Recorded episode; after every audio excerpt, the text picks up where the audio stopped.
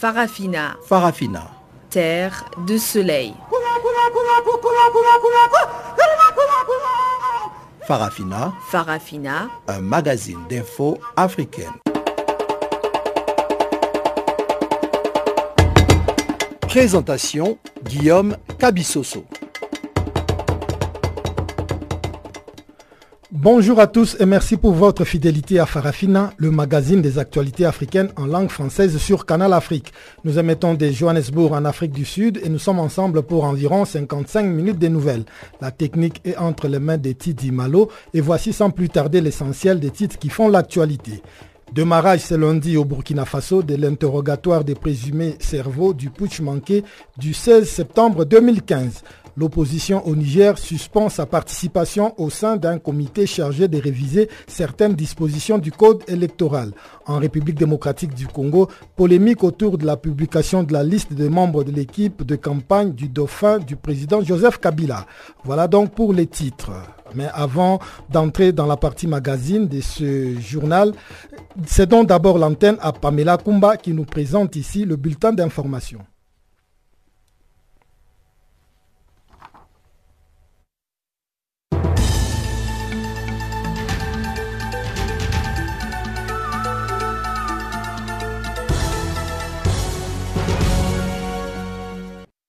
Bonjour Guillaume et bonjour à tous. On commence tout de suite au Sénégal.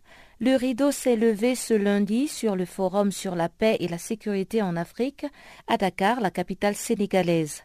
Le président sénégalais Macky Sall a procédé à l'ouverture de ce forum, tandis que le ministre français des Affaires étrangères, Jean-Yves Le Drian, y est attendu mardi. Le président sénégalais Macky Sall et la ministre française des Armées, Florence Parly, ont souligné le lien indissociable entre la sécurité et le développement. Cette cinquième édition de la rencontre internationale accueille pendant deux jours quelques 500 participants, parmi lesquels figurent des responsables politiques, des chercheurs, des représentants d'institutions internationales ou d'organisations non gouvernementales. Pour lutter contre les groupes djihadistes qui se jouent des frontières dans la bande saharo-sahélienne, ce groupe de cinq pays a réactivé son projet de force conjointe initialement lancé en 2015 avec l'appui de la France. En Guinée, le président Alpha Condé a répondu à l'opposant Selou Alain Diallo qui l'accuse d'être contre les Peuls.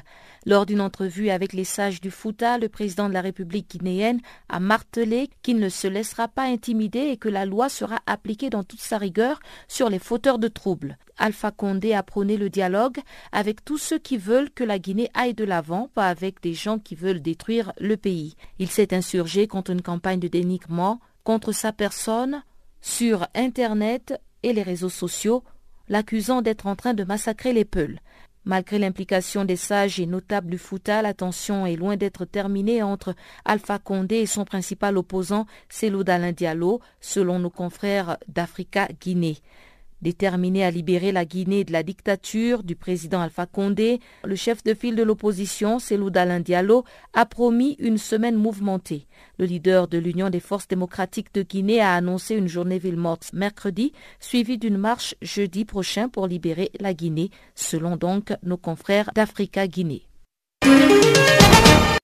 Madagascar, la campagne électorale pour la présidentielle du 7 novembre s'est achevée samedi. Les trois anciens présidents, Eri André Rajolina et Marc Ravalomanana, considérés comme étant des poids lourds de cette présidentielle, ont marqué la campagne électorale.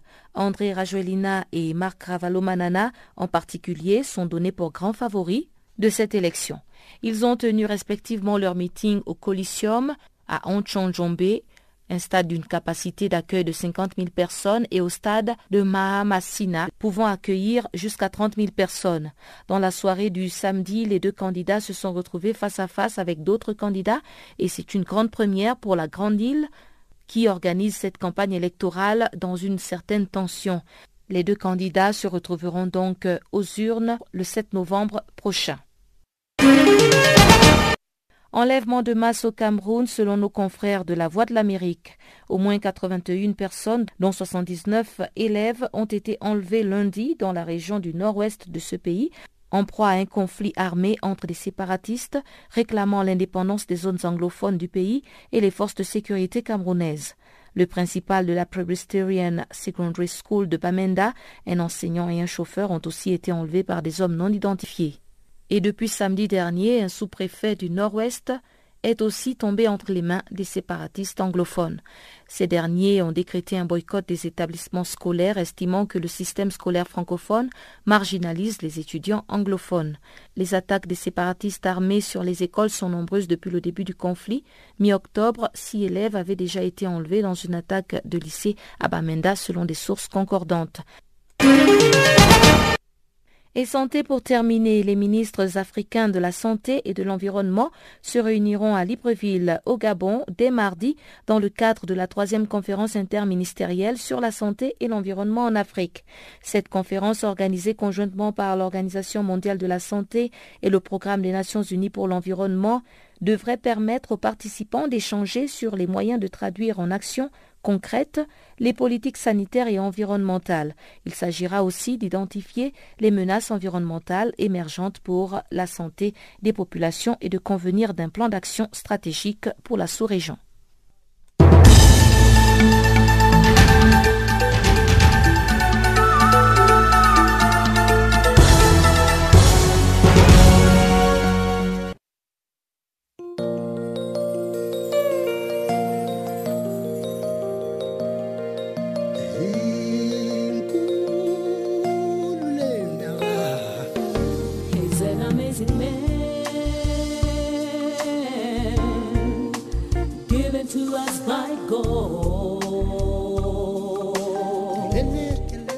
Channel Africa. Écrivez-nous sur notre page Facebook Channel Africa. Faites-nous des tweets French Farafina ou bien Channel Africa 1.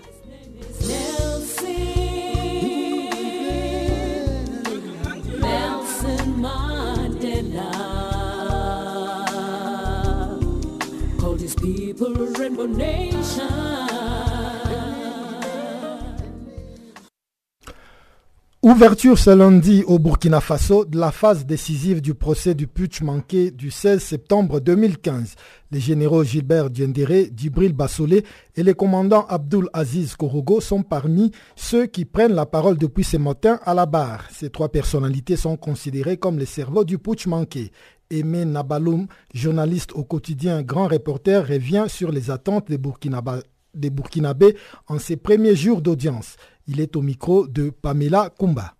Il faut dire que euh, le procès du, du manqué, euh, à la limite, il vers sa fin. Euh, lundi matin, le procès se poursuit avec le commandant Aziz Corvo, qui était à l'époque, en tout cas, l'un des cerveaux donc, du, RSP. Après lui, il y a le euh, lieutenant-colonel euh, Bourema Kéré, ensuite euh, l'ancien bâtonnier de l'ordre des avocats de Burkina Faso, M. Mamadou Traoré, qui sera aussi entendu. Et on finira certainement dans les toutes prochaines semaines avec les deux généraux de, l'armée, à savoir le général Djibril Bassoulé et le général Gilbert Guéguéré. Donc, c'est vraiment les, cinq personnalités militaires et civiles qui, restent à être entendues au cours donc, de, ce procès entamé depuis février, depuis le début de l'année 2018. Tout au long de cette phase décisive, quelle est l'atmosphère qui se dégage? Au niveau du tribunal et, euh, et aussi à, travers euh, la capitale. Alors, depuis le début du, procès, les premiers jours, les premières euh, semaines, il y avait euh, un grand engouement donc, de la part de la population qui a voulu euh, suivre ce procès-là de, de, très près parce que quand on voit ce qui s'est passé au cours du, du de septembre 2015, beaucoup de personnes souhaitent en tout cas savoir ce qui s'est passé exactement. Donc il y a eu de l'engouement qui euh, par la suite euh, est, retombée. la salle d'audience euh, se désemplissait au fur et à mesure, mais ces dernières semaines, avec les auditions de personnalités, aussi bien militaires que civiles, il y a comme un regain d'enthousiasme autour, du, autour du, procès. il faut aussi dire que du côté du, tribunal, il faut saluer hein, la sérénité avec laquelle les, juges et le, parquet donc, assument leur, leur responsabilité, assument leur rôle au cours de, ce, procès on va dire, attendu par, par l'opinion publique burkinabé. Est-ce qu'on a une estimation du nombre de jours que prendra cette dernière phase euh, du procès? Il est difficile donc de, dire euh, combien de temps euh, va durer cette, cette dernière ligne droite parce que il n'y a pas de jour fixe pour, pour entendre les différents, en tout cas présumés à la barre. C'est quand le, juge estime qu'il euh, n'a plus de questions ainsi que les différents, euh, les différents conseils estiment qu'ils n'ont plus de, questions à poser aux différents prévenus, qu'on passe donc euh, aux prévenus suivants. Donc c'est difficile de dire pendant combien de temps cette dernière ligne, de droite hein, va, va durer. Mais plus ou moins approximativement, chaque prévenu ne prendra pas plus de, plus de 72 heures, 72 heures, donc trois jours d'audition.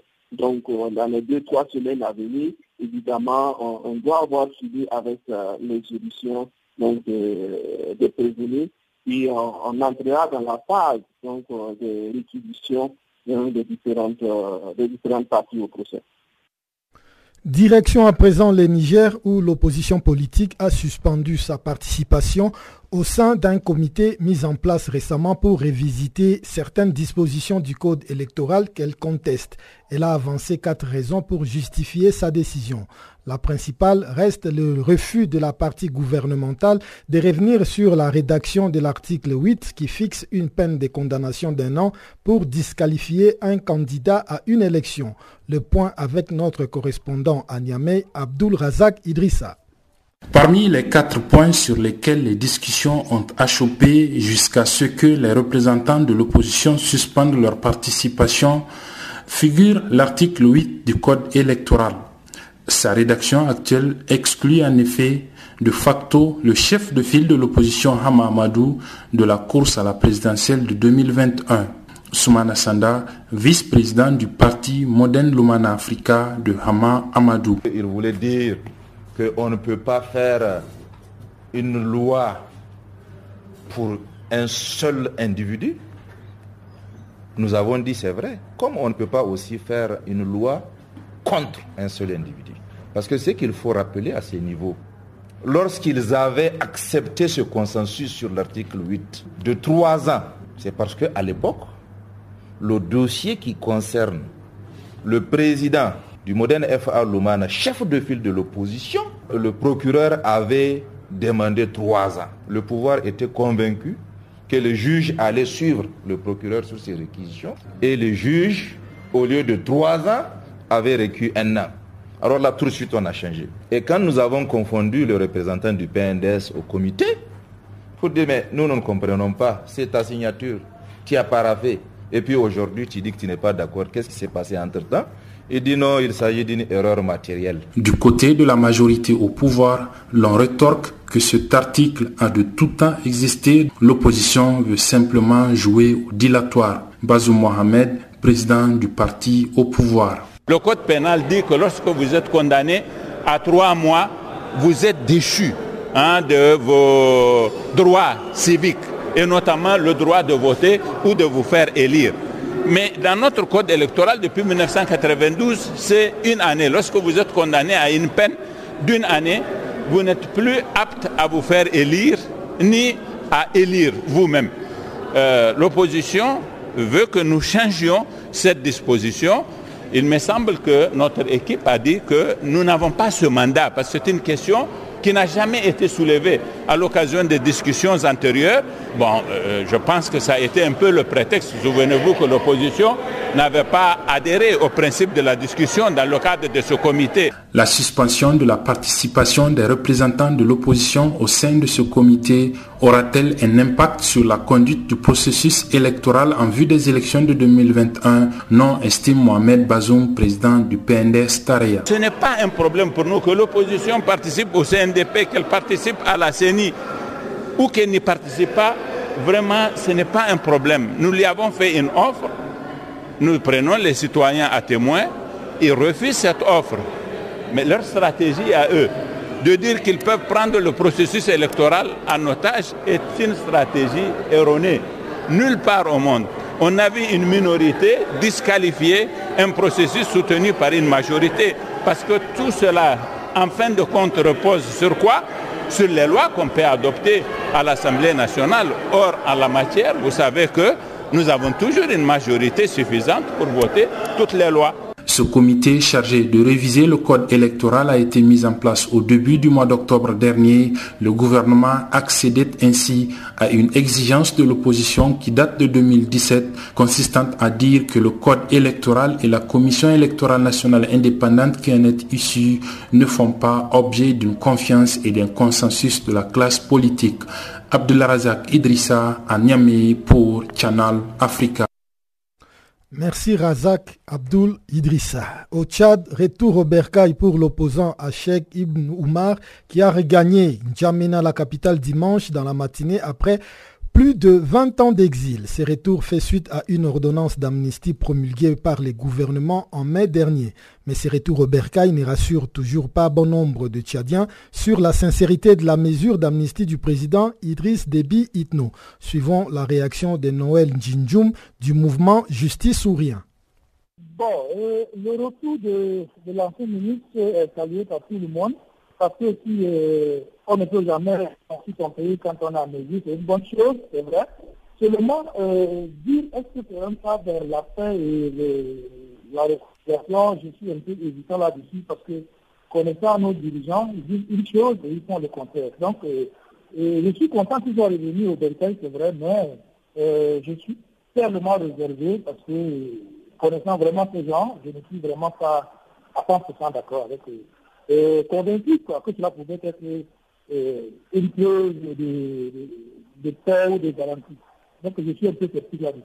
Mais au moins, c'est un pas vers euh, le retour à la réconciliation, comme vous l'avez dit. Il a répondu à l'appel du président Idriss Déby de voir tous les exilés rentrer au pays.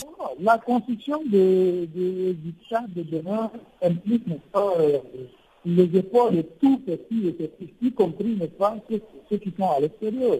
Et le retour du, du ministre Hachek, moi je trouve que c'est un grand, parce qu'il a plein d'expérience, ce serait un avantage pour le pays.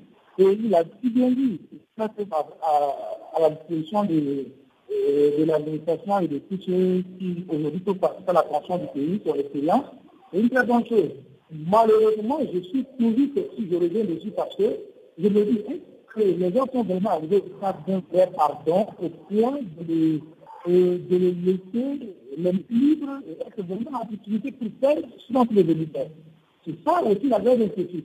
Dis c'est une chose à payer, en fait, la paix est une chose, la réponse qu'il a accordée en venant au Tchad, c'est aussi une très bonne chose, mais c'est parti. Et là où je suis le monde est-ce que vraiment le, le pardon est sincère Est-ce que les gens sont vraiment sérieux pour pouvoir l'accepter comme tel? Et lui, il était mettre à constituer, n'est pas, à constituer, il était constitué euh, situations de terroristes expérience. Mais pour vous, qu'est-ce qui devrait démontrer la sincérité du président euh, Idriss Déby pour que vous puissiez croire que ce retour de l'opposant Ibn Oumar est un pas en avant dans le sens euh, de la réconciliation nationale euh, On ne peut pas mettre en doute ce que, euh, ce que M. le Président a dit. Il y a une. Parce qu'on dit une chose, on fait toujours le contraire dans ce pays. On peut à mesure de dire tout clair à la communauté internationale que nous tendons la main à tout le monde, qu'on pardonne tout le monde. Mais on peut arriver à faire autre chose. Vous comprenez? Il y a un, On a vu par exemple le cas du général Babaladé qui était revenu mais qui aujourd'hui est toujours détenu comme un, euh, prisonnier politique, même si on ne veut pas en parler. C'est ça le problème. Les gens euh, disent une chose, mais dans la pratique, ce qu'ils disent, euh, ce est autre chose. Donc, je suis vraiment fier que cet ancien revienne au pays pour à la disposition de l'administration l'expérience. mais je suis vraiment encore réservé de la sincérité de, de, ces paroles. La mise en pratique de ces paroles-là Et ça, c'est mon point de vue. Sinon, son retour, c'est nous, nous autres, on l'a connu seulement à travers les médias et tout. Il est revenu. Personnellement, il pas apprécié, n'est pas, c'est riche, excellent, mais je suis vraiment inquiet sur le côté sécuritaire. C'est là mon problème.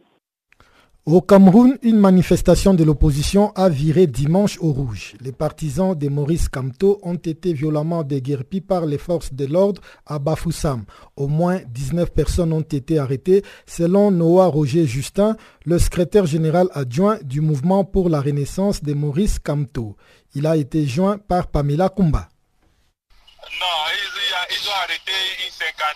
Ils ont libéré certains, ils détiennent encore autour de 20, 20 personnes et qui sont en, aux dernières nouvelles en train d'être, euh, d'ailleurs qui ont été déférés au tribunal militaire de Bafoussam.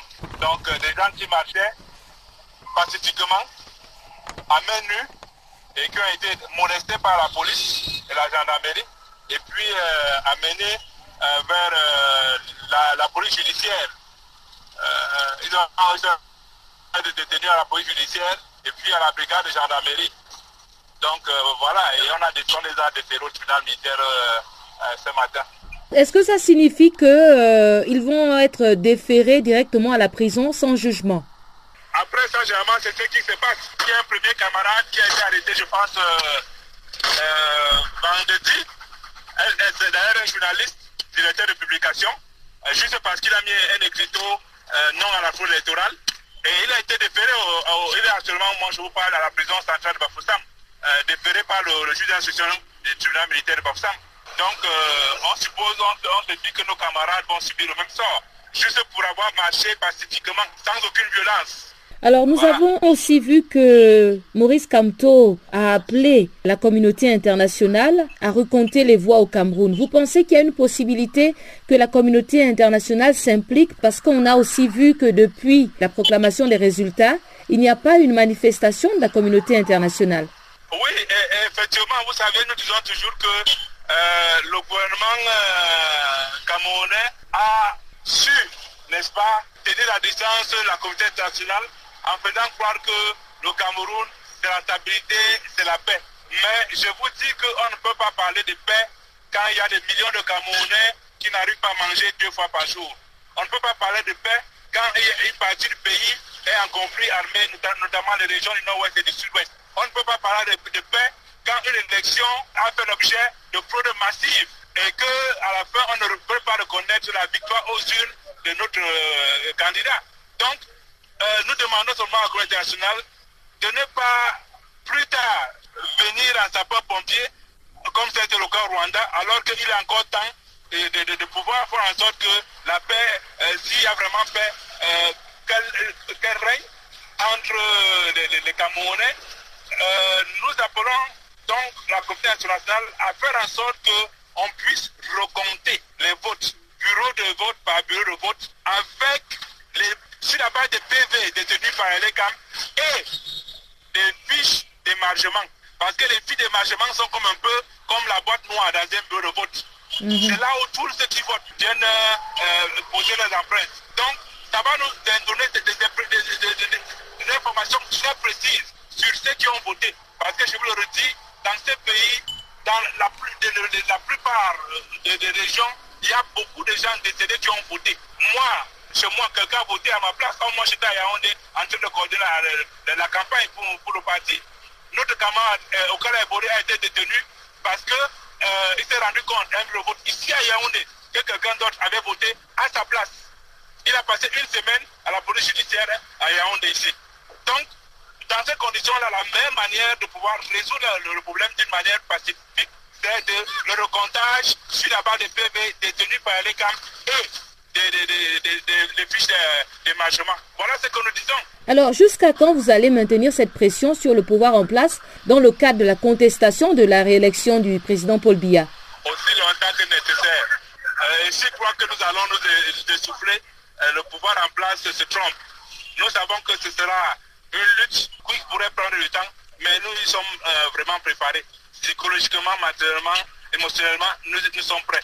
Nous allons tenir nos la police égyptienne a tué 19 djihadistes impliqués dans le récent attentat anticopte survenu vendredi à Minya dans les centres du pays. Le ministère de l'Intérieur égyptien qui a annoncé l'information le dimanche a indiqué par ailleurs que les extrémistes ont été retrouvés suite à des raids menés dans les zones montagneuses du désert occidental de l'Égypte.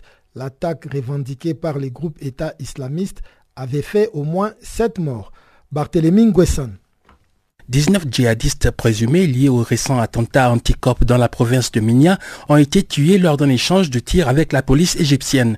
Le ministère de l'Intérieur a annoncé l'information le dimanche. Plusieurs télévisions égyptiennes ont diffusé en boucle les images fournies par le ministère. Les images ont montré des cadavres d'hommes armés étalés sur le sable du désert. Les images ont également montré la tente qui abritait la cellule djihadiste présumée, d'où on pouvait voir un petit drapeau noir du groupe terroriste État islamique. Le ministère de l'Intérieur a expliqué que djihadistes ont ouvert le feu sur les forces de sécurité qui ont alors répliqué. Le communiqué du ministère a précisé que les 19 djihadistes ont été tués suite à des raids menés dans les zones montagneuses du désert occidental de la province de Minya afin de retrouver les terroristes en fuite. Au moins 7 personnes ont été tuées et 7 blessées vendredi dans un attentat revendiqué par le groupe État islamique. L'attaque a visé un bus qui transportait des fidèles chrétiens coptes près du monastère de Saint-Samuel en plein désert dans la province de Minya. Parmi les victimes figuraient 6 chrétiens coptes et un chrétien évangéliste. Lorsqu'un Égyptien, quelle que soit sa religion, tombe dans une attaque terroriste, nous souffrons et tout le peuple égyptien souffre, a déclaré le président égyptien Abdel Fattah al-Sisi lors d'un forum sur la jeunesse qui s'est déroulé à Sharm el-Sheikh dans l'est du pays. Le chef de l'État a appelé à lutter en pratique contre les discriminations religieuses. Des analystes et défenseurs des droits de l'homme reprochent régulièrement au pouvoir de M. Sisi de répondre au terrorisme par une répression sécuritaire tout azimut. Le pape François a exprimé pour sa part dimanche sa douleur après l'attentat terroriste qui a frappé l'église copte orthodoxe en Égypte.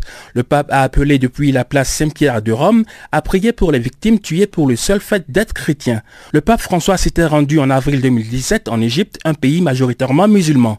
La dernière attaque meurtrière contre des fidèles coptes en Égypte remontait à décembre 2017 lorsqu'un djihadiste du groupe État islamique a tué 9 personnes dans une église au sud du Caire. Au mois de mai 2017, 28 pèlerins coptes dont de nombreux enfants ont été tués par des hommes armés. Les victimes effectuaient un pèlerinage au monastère de Saint-Samuel. Le Caire avait alors répondu à cette attaque par des frappes aériennes contre des camps djihadistes en Libye. En Égypte, les djihadistes du groupe État islamique s'en prennent régulièrement aux coptes qui représentent environ 10% de la population estimée à 100 millions d'habitants. Plus d'une centaine de personnes sont mortes dans une série d'attaques anti-coptes depuis fin 2016. Barthélémy Nguessan pour Channel Africa.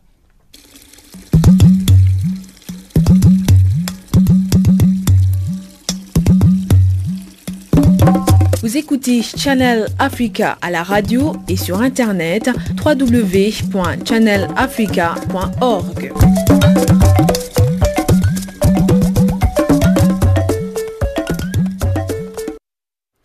Place à présent à Chanceline Louraquois qui va décortiquer pour nous ce qui fait la une de l'actualité dans le monde économique.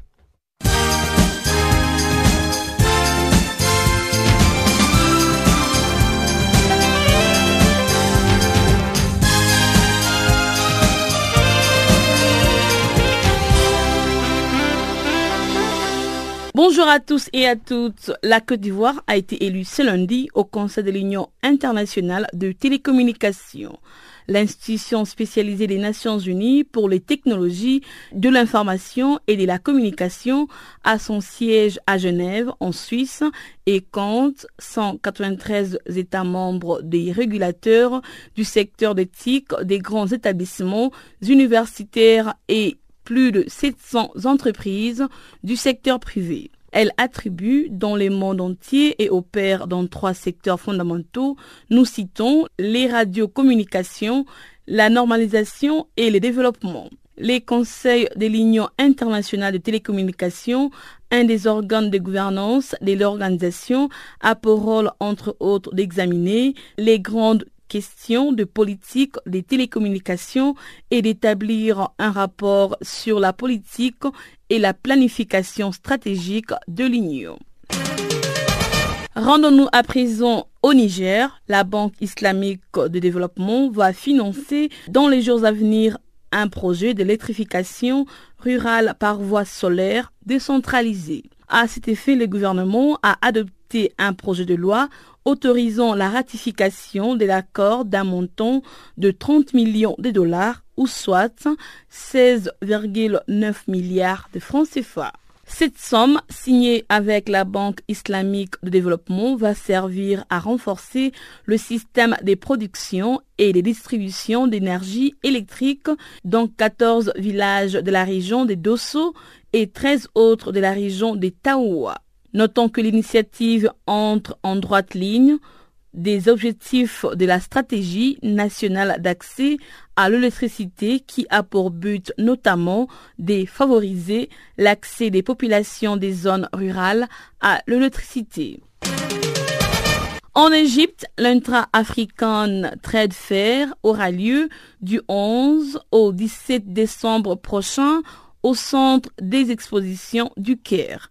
La foire commerciale intra-africaine est la première du genre à s'éteindre sur les continents africains. Il s'agit d'un événement inédit qui permettra aux acteurs continentaux de présenter et d'exposer leurs biens et services et d'explorer des opportunités d'affaires et d'investissement en Afrique.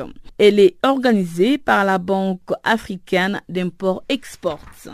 L'objectif de la banque est d'augmenter le commerce intra-africain de 170 milliards de dollars en 2014 à 250 milliards de dollars d'ici 2021 avec l'espoir que la part du commerce intra-africain dans les commerces total de l'Afrique atteigne 22% dans trois ans. Parmi les pays invités, le Togo a déjà confirmé sa présence à cette importante rencontre. Nous bouclons ce bulletin avec la tournée africaine de Prince Charles pour se préparer au Brexit. Londres cherche un accord avec l'Union européenne avant le 29 mars 2019 et la maison de Windsor doit participer à la préparation de l'ère post-Brexit. Pour Elisabeth Donnelly de Chatham House, la tournée actuelle de Charles est la continuité de la diplomatie douce déjà amorcée par la visite de la première ministre Theresa May en Afrique du Sud, au Nigeria et au Kenya il y a quelques mois stimuler les échanges commerciaux avec les 52 autres pays du Commonwealth est un moyen de compenser le perte du Royaume-Uni entraîné par le départ de l'Union européenne, son plus grand partenaire commercial. La Gambie, le Ghana et le Nigeria sont membres du Commonwealth, tout comme les pays visités par le prince Harry ou lors du voyage de William au Canada les Commonwealth étaient un marché très important avec 2,4 milliards d'habitants répartis sur le cinq continents. 19 de ces pays se trouvent en Afrique où le Premier ministre Theresa May souhaite que la Grande-Bretagne soit le plus grand investisseur étranger du G7 d'ici 2022. Au Ghana, la Grande-Bretagne a investi 2 milliards de livres du pays au cours de 20 dernières années. Merci de nous avoir suivis. Gardez l'écoute avec Guillaume Cabissoso pour la suite.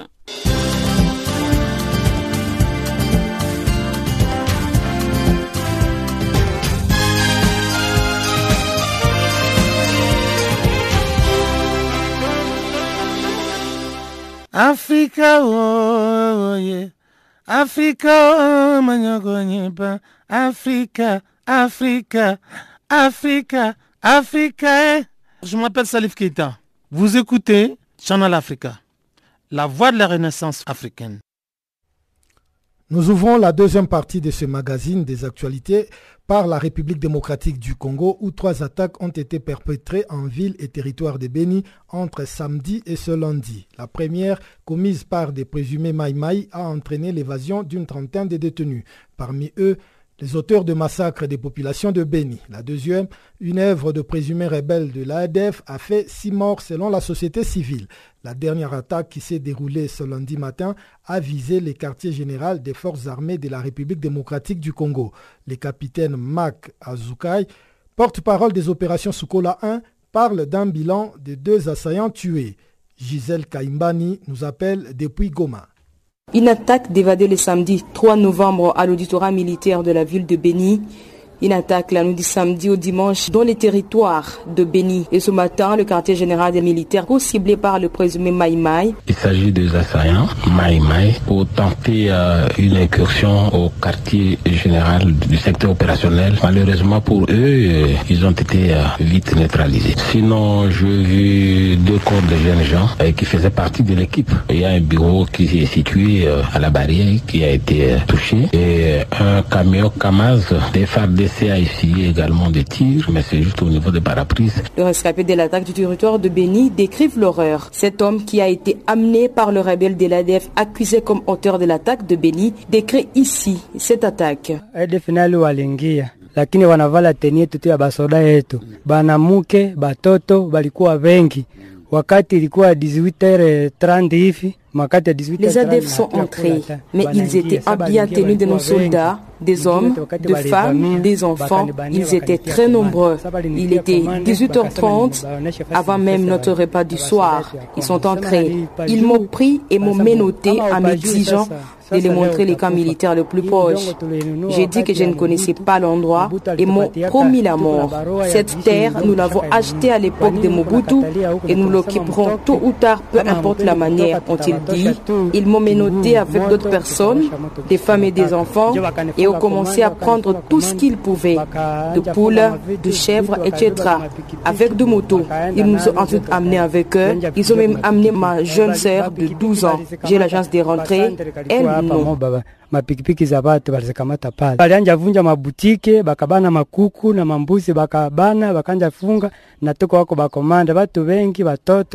Bakubwa gisi tulikuwa bakomande bakatubeba, balibeba mdogo yangu, walimbeba bashaenda naye musika wa miaka kumi na mbili hivi. Après un moment d'absence dans la province, le gouverneur du Nord Kivu pense que les militaires prendront cette fois des mesures adéquates pour mettre fin à cette escalade qui n'a que trop duré. Julien Paloukou. J'arrive dans la province quand elle est encore une fois endeuillée, particulièrement à Béni, où nous avons des dizaines de, de morts à la suite de ces attaques des ZDF qui nous causent énormément de soucis dans cette, province et qui nous font tendre les nerfs à chaque moment. Euh, je pense vraiment que euh, les militaires devront davantage euh, entendre les cris de nos populations pour qu'on mette fin à cette escalade qui n'a que trop duré. Ça fait quatre ans que cela arrive euh, dans cet espace. Finalement, nous sommes entre euh, une décision à prendre ou non, de savoir s'il faut suspendre le trafic sur ce tronçon où il n'y a que des morts jusqu'à ce que nous puissions arriver à la fin. Mais la décision n'est pas encore prise, il faudra évaluer euh, son impact. Dans deux jours, la coordination inter-étudiantine de Béni sera en meeting populaire en ville de Béni. Bertin Nguitier, porte-parole de cette coordination, dit que les vérités citoyennes seront rappelées pour que chacun fasse sa part de choses dans le rétablissement sécuritaire dans la région. Nous projetons un meeting euh, ce mercredi et nous comptons euh, faire euh, un appel à la population de, de Béni. nous, nous, aimerions faire un appel aux valeurs citoyennes mais aussi à l'esprit patriotique pour que nous puissions voir comment ça va se comporter par rapport à la situation que nous sommes en train de, de vivre ici à Ville de Béni. En fait, euh, ces vérités citoyennes, c'est rapport avec ce que nous sommes en tant que citoyens, des citoyens congolais, des citoyens et citoyennes congolais. En fait, des vérités citoyennes, c'est juste le devoir que nous avons à l'égard avec notre nation. Que ça soit, euh, donc nous, étant que crème scientifique, nous sommes appelés à poser beaucoup plus des actes citoyens pour que euh, ces actes ne soient pas vus d'une mauvaise façon à l'égard de la population. Alors nous, état que crème scientifique, nous avons souhaité euh, faire un appel à la population de Béni, tenir un meeting euh, par rapport à cela. Depuis Gouma, Gisèle Kaimbani pour Canal Afrique. Restons toujours en République démocratique du Congo où des polémiques continuent d'entourer la publication de la liste de membres de l'équipe de campagne du candidat Emmanuel Chadari, dauphin du président Joseph Kabila. C'est le samedi dernier que le FCC, le Front commun pour le Congo, a dévoilé cette liste. Mais en tout cas, certains des membres affirment n'avoir jamais été consultés au moment où certains d'autres se plaignent d'avoir été omis. Depuis Kinshasa, c'est une correspondance de Jean-Noël Bamwenze. C'est une liste de plus de 500 membres que le FCC, le Front commun pour le Congo, a rendu public samedi dernier ici à Kinshasa. L'équipe est gérée et coordonnée par le candidat Emmanuel Ramazani Chadari lui-même. Il s'agit de 48 cellules composées chacune de 15 membres et dirigées par un coordonnateur. Tous ces membres ne sont que des conseillers du candidat du FCC, Ramazani Chadari, qu'ils doivent tous soutenir. Mais en tout cas, il faut le dire, certaines personnalités dont les noms figurent sur la liste affirment n'avoir jamais été consultées et rejettent donc l'offre. Parmi ces personnalités figure le sélectionneur de l'équipe nationale Florent Ibenke, le président de l'Union de la presse congolaise Kassonga Chilunde, le rapporteur du Conseil supérieur de l'audiovisuel et de la communication Chantal Kanyimbo, Kankensa, le président des églises de réveil et autres. Le ministre de la Communication et Médias est également coordonnateur de la cellule de communication. Lambert Mendé parle de l'équipe et des membres qui désistent. C'est 48 cellules, euh, chacune spécialisée dans un des domaines précis de la vie nationale. Et donc, euh, je ne saurais pas, moi, vous dire quelle a été sa méthodologie. En tout cas, en ce qui concerne la communication, moi, j'ai été consulté, d'autres l'ont été. Et nous allons faire notre travail. S'ils n'ont pas été consultés, c'est tout à fait, à mon avis, euh, quelque chose que je ne peux pas commenter dans la mesure où je n'ai pas encore vu ces revendications. S'ils n'ont pas été consultés ou qu'ils n'ont pas été suffisamment consultés, je pense qu'ils s'en expliqueront avec euh, l'honorable Chadari qui est celui que nous tous nous sommes appelés à conseiller. Après tout, nous ne sommes que des conseillers de M. Chadari. Je vous dis que je ne peux pas commenter parce que c'est vous qui me dites qu'ils ont dit qu'ils n'ont pas été consultés. Je préfère en discuter avec euh, notre joker, M. Chadari, et vous dire exactement ce qu'il en est. Certainement qu'il y a eu un malentendu. Mais je vous dis que même s'il partait, ce n'est pas le seul sportif qu'il y a, ce n'est pas le seul journaliste qu'il y a, et ce n'est pas la seule église du réveil ou le seul animateur d'église du réveil qu'il y a. Ça ne sera pas la fin du monde. Au moment où des personnalités qui affirment n'avoir jamais été consultées rejettent l'offre, certaines autres se plaignent et se demandent pourquoi leurs noms ont-ils été omis sur la liste de cette équipe de campagne électorale. C'est le cas du ministre du Développement rural qui met en garde certains cadres de la majorité présidentielle qui, selon lui, rament à contre-courant de la vision du président Joseph Kabila. Dans tous les cas, pour le ministre Justin Bitakwira, certains des poids lourds du Front commun pour le Congo ont été marginalisés par ceux qui ont dressé la liste des membres de l'équipe de campagne électorale du candidat président de la République. Justin Bitakwira. Juste à mon absence, qu'on a présenté l'équipe de campagne de notre candidat, Emmanuel Chadari.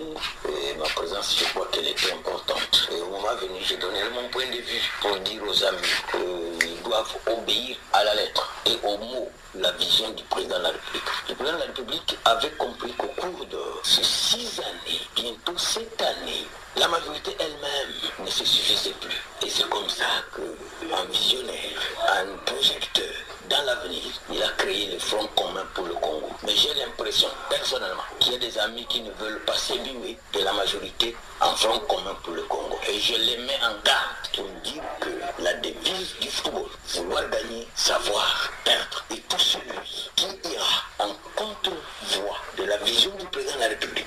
Et là, j'interpelle notre candidat, que le président de la République nous a donné toutes les observations, toutes les garanties que c'est en se fusionnant, en s'émuant de la majorité présidentielle en Front commun pour le Congo que ce pays ira de l'avant, même pendant 50 ans, 80 ans et 100 ans.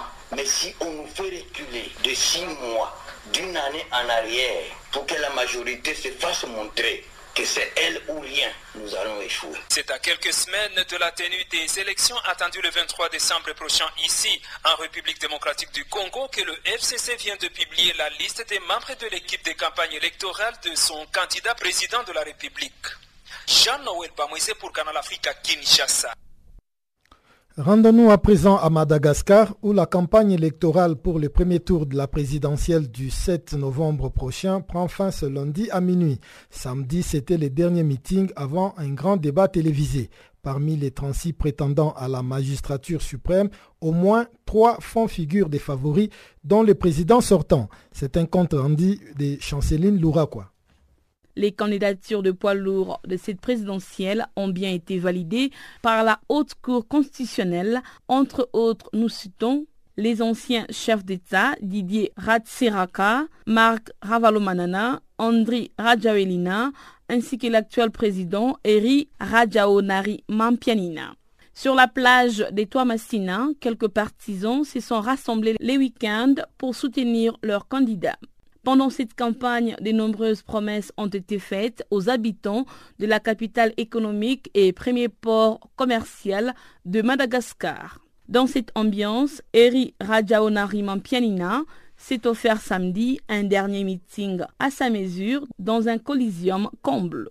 La continuité, c'est le message du candidat Eri Rajaonarimampianina qui enchaîne les rencontres avec la population une continuité dans la mise en œuvre de son plan d'émergence Fisandratana 2030 qu'il a défendu devant le Malgache.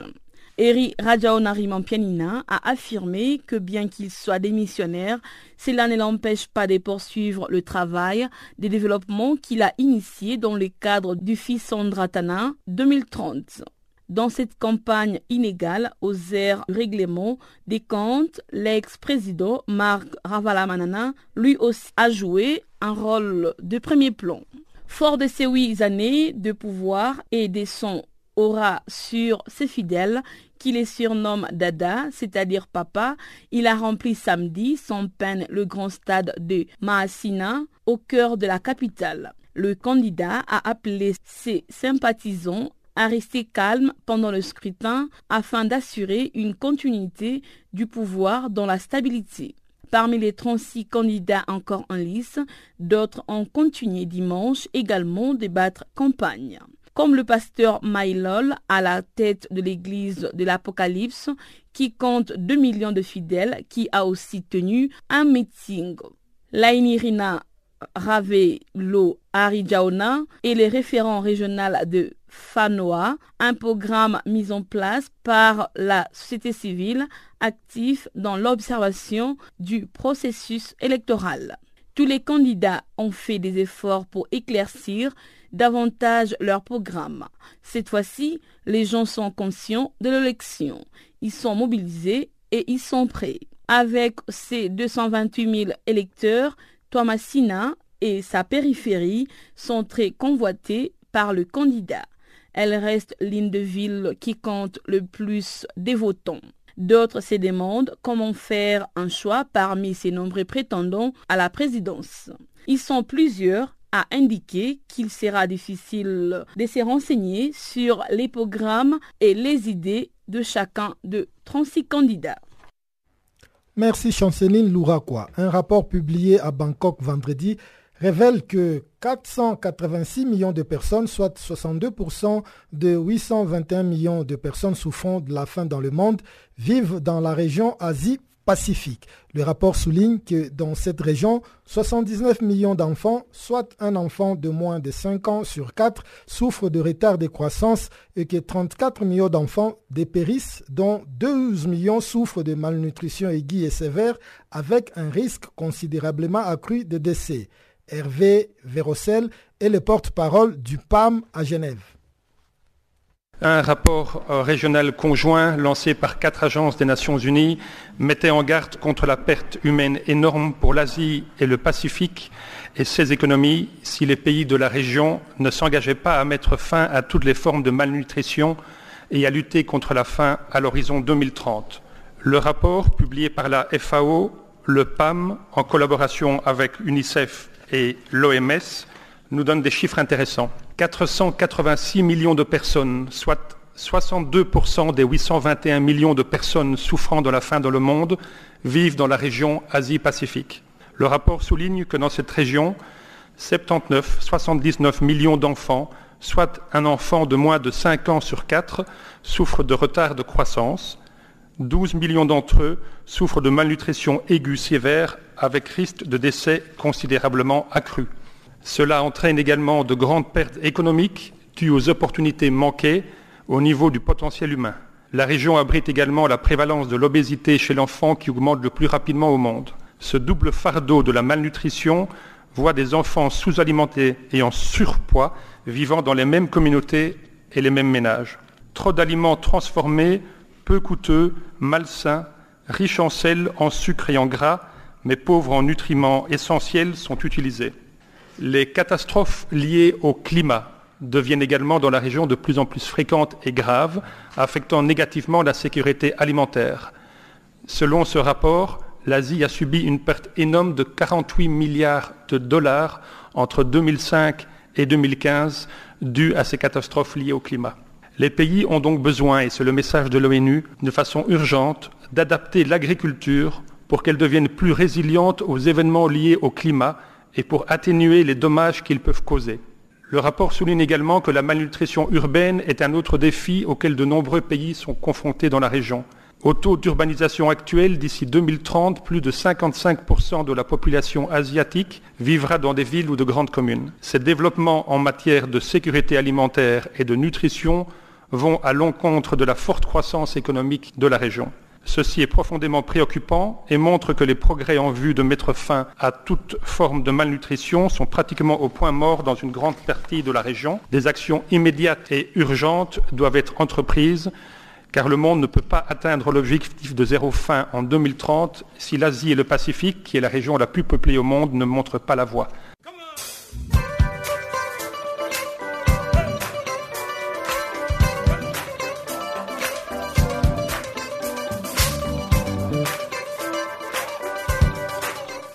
Farafina, votre rendez-vous hebdomadaire sur Channel Africa, la radio panafricaine. Farafina, votre programme des actualités en langue française sur Channel Africa.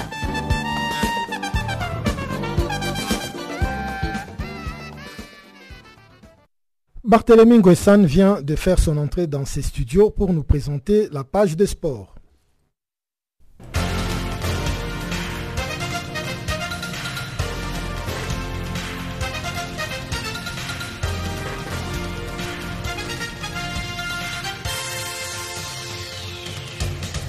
Bonjour et bienvenue à tous dans ce bulletin de l'actualité sportive. Commençons par du tennis en France. Karen Kachanov a créé la surprise en remportant dimanche l'Open de Paris-Bercy face au nouveau numéro 1 mondial. Le jeune russe de 22 ans a battu en finale Novak Djokovic en 7-5 et 6-4. Kachanov remporte ainsi le premier Masters 1000 de sa carrière. Il a également mis un terme à l'incroyable série gagnante de Djokovic. Le Serbe restait sur 22 victoires d'affilée depuis sa dernière défaite au début du mois d'août face au grec Sissipas à Toronto. Ouvrons à présent nos pages football. Les médias tunisiens ont rapporté ce dimanche la suspension de l'arbitre Mehdi Abid Sharef à la suite de la finale allée de la Ligue des champions de la CAF. Son arbitrage a été très contesté vendredi lors de la rencontre qui a opposé au Caire le Al-Lali à l'Espérance de Tunis. Mehdi Abid Sharef aurait été suspendu par la Confédération africaine de football qui devrait incessamment se prononcer officiellement sur l'information ventilée par la presse tunisienne. Cette suspension, si elle est effective, va priver l'arbitre algérien de la Coupe du Monde des clubs 2018 Mehdi Abid Sharef fait partie du trio africain appelé à arbitrer aux Émirats Arabes Unis. Rappelons que le Al-Ali a remporté cette finale à très tendue sur le score de 3 buts à 1. La FIFA ne reconnaît pas le limogeage de France Mbidi, le président de la Fédération namibienne de football. Le comité exécutif de l'organe directeur du football namibien a démis Mbidi de ses fonctions à la suite d'une réunion à Windhoek. Le président de la Fédération namibienne est accusé de non-respect de ses obligations. Les médias namibiens ont rapporté que Mbidi n'a pas assisté à la réunion dans la capitale namibienne, à l'issue de laquelle le comité exécutif a désigné le vice-président de la Fédération, Naftal Ngalangi, pour assurer la présidence par intérim, et cela jusqu'aux élections du 12 janvier dans la foulée, la FIFA a déclaré qu'elle n'acceptera pas le limogeage de France Midi par ses collègues ni son remplacement par Ngalangi. L'instance internationale a indiqué qu'elle attend les documents officiels du comité exécutif de la Fédération namibienne de football pour étudier la situation. France Mbidi, qui dirige la Fédération namibienne depuis 2014, a déclaré aux médias locaux qu'il n'était pas au courant de son licenciement et ne pouvait donc pas se prononcer sur la question. Toujours en football, le tour préliminaire de la Coupe de la CAF 2018-2019 aura lieu avant la finale de l'édition 2018 qui oppose le Raja de Casablanca à l'AS Vita Club. La Confédération africaine de football a pris cette décision suite à la réunion du comité d'organisation des compétitions interclubs tenue à Rabat le samedi dernier. La CAF a justifié sa décision par le décalage de la Coupe d'Afrique des Nations. La Confédération africaine de football a annoncé également qu'un troisième club ne pourra pas représenter le pays vainqueur de la Coupe de la Confédération si ce dernier n'a pas obtenu sa qualification via les compétitions nationales.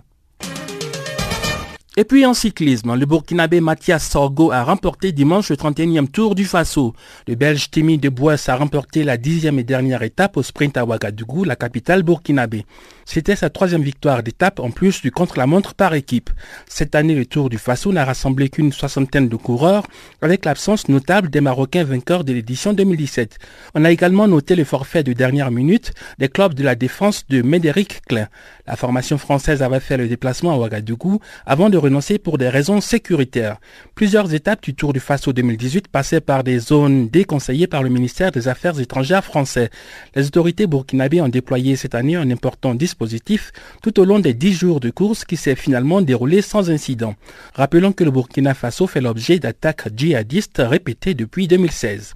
L'édition 2018 de la course aux cyclistes du Burkina Faso a rassemblé des milliers de spectateurs à Ouagadougou, mais surtout le long des routes du pays. Le Tour du Faso constitue l'une des épreuves les plus anciennes du calendrier cycliste africain. Partons à présent aux USA pour parler de basketball. Les Los Angeles Lakers sont apparus essoufflés dimanche face à Toronto en NBA. LeBron James et ses coéquipiers sont tombés sur le score de 107 à 121. Serge Ibaka avec 34 points et 10 rebonds a permis aux Raptors de Toronto d'assurer une neuvième victoire en 10 matchs. Toronto conforte ainsi sa place de leader de la conférence Est. Portland a écrasé de son côté Minnesota par 111 à 81, quand Phoenix a mis fin à une série de 7 défaites consécutives en dominant Memphis par 102 à 100. Orlando a signé sa victoire la plus convaincante de la saison à l'extérieur en s'imposant sur le parquet de San Antonio par 117 à 110. Voilà, c'est la fin de ce bulletin de l'actualité sportive. Merci de l'avoir suivi.